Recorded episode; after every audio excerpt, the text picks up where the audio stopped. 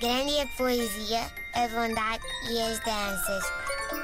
Mas o pior do mundo são as crianças. Não foi uma boa introdução esta. Ah, não, não Vamos lá interessa falar do pior Bom, do mundo são as crianças. Bom, eu quero, quero aqui hoje refutar uma frase, uma frase feita Refuta, talvez. refuta, Refutarei. Refuta. Ah, conjuguemos o verbo refutar. refuta. Que eu refute.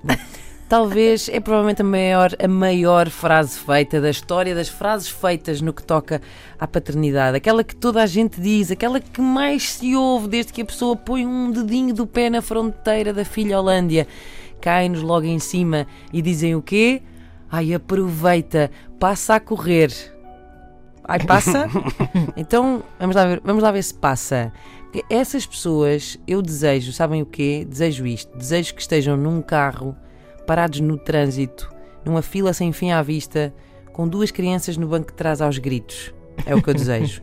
desejo também Pode estar a estejam... acontecer neste momento. Pode estar. Desejo também que estejam em casa, de licença de maternidade, sem saber se são 4 da manhã ou 4 da tarde, a achar que a vossa vida é uma espécie de tornado de choro de recém-nascido para sempre. E desejo também que estejam com um ressacão daqueles à antiga, porque no fundo acharam que na vossa nova vida de pais e mães também tinham direito à diversão, não era? Ah, não, então, lol. E portanto dormiram 3 horas e está a chover e vocês vão estar todo o dia, todo o dia. E olhem que os dias, quando se tem filhos, são bem maiores do que os dos dias das pessoas normais. Todo o dia fechadinhos em casa com crianças entediadas. E quem, quem sabe do que eu falo eh, sabe que isto não é bom.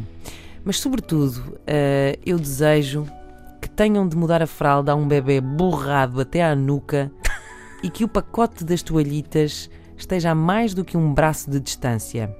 Nesse momento, desejo que nessa viagem se lembrem de Einstein e da sua teoria da, rela- da- da relatividade e também desejo, sabem o quê? Epá, aproveitem! Passa a correr! Grande é a poesia, a bondade e as danças.